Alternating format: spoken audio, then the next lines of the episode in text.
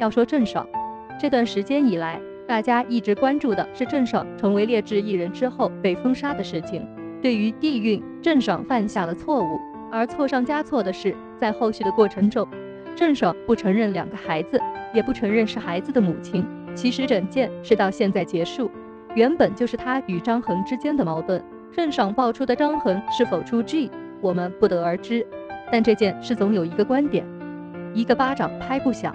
张恒对郑爽的做法也是很厉害。其实两人之间的感情已然不在，毕竟现在闹成这个样子。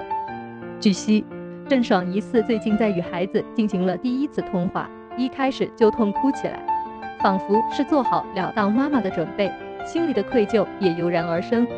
郑爽的这番愧疚。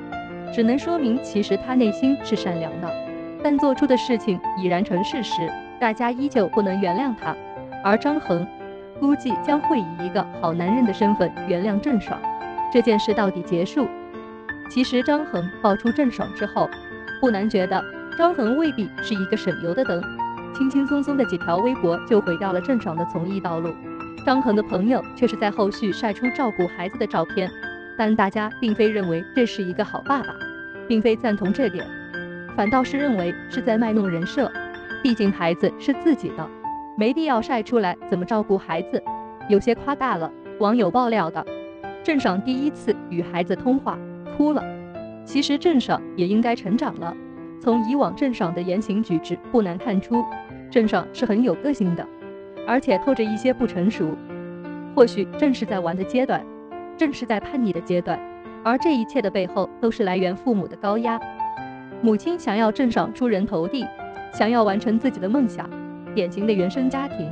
我们是不是应该同情他？可能只是同情他的不成熟，可能只是同情他的倔强。毕竟地运这件事在圈内的影响已然很大了，它折射出的不仅仅是公众人物的生活问题，更是一个大范围的问题。也是因为这样，郑爽才会被多个媒体点名。这一切都是源于自己的错误，内心是善良的，只不过这长时间以来，郑爽将自己最好的一面藏起来了，给大家的都是一些锋芒。其实如今的态势还是好的，希望郑爽也将孩子接回来，而他正在与张恒接触，那么两个人的感情还能回到以前吗？张恒这一锤直接断送了郑爽所有的道路，而且面临着巨额的赔偿。如今看来，知道自己错了的郑爽。终究成为娱乐圈的一个记忆。张恒在此次对话中并未露面，两人的矛盾看来还没有解决，或者说张恒内心藏着的依旧是一些小心思。在女儿们的恋爱中，张恒的冷暴力大家都看到了，两个人结合在一起无可厚非，只不过爱情是什么，互相伤害差不多就行了。郑爽和张恒终究要淡出娱乐圈，张恒原本就不属于娱乐圈。